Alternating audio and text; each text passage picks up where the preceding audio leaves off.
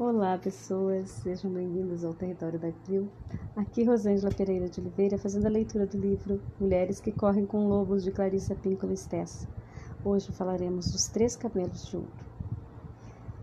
Era uma vez, numa noite escuríssima e trevosa, o tipo de noite em que a terra fica negra, as árvores parecem mãos retorcidas e o céu é de um azul escuro de meia-noite.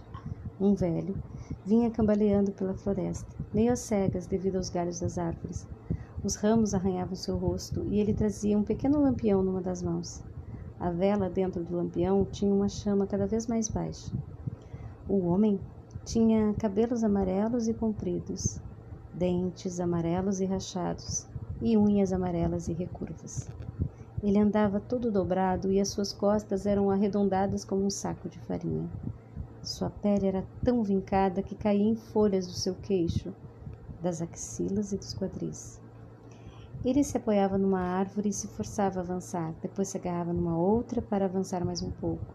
E assim, remando desse jeito e respirando com dificuldade, ele ia atravessando a floresta.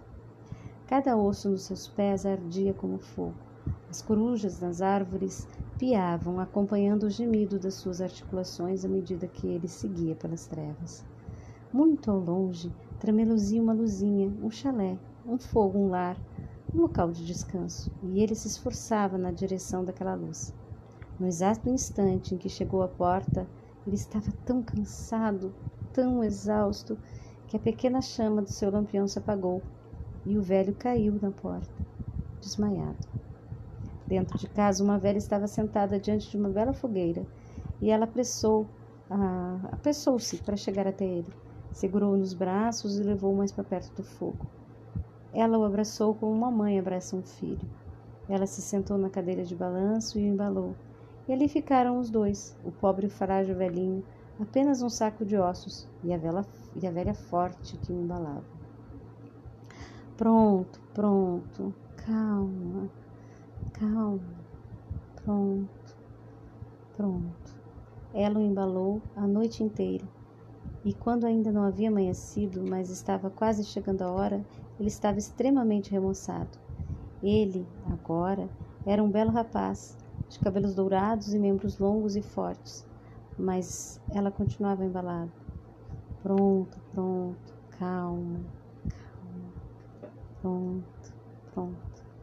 E quando a manhã foi se aproximando cada vez mais, o rapaz foi se transformando numa linda criancinha com cabelos dourados, trançados como palha de milho.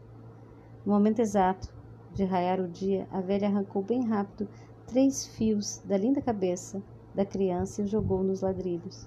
Eles fizeram um barulhinho, tim, tim, tim, e a criancinha nos seus braços desceu do seu colo e saiu correndo para a porta, voltando o rosto por um instante para a velha.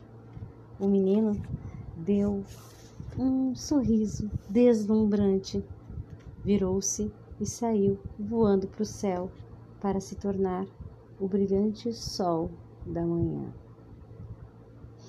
A história continua amanhã. Namastê.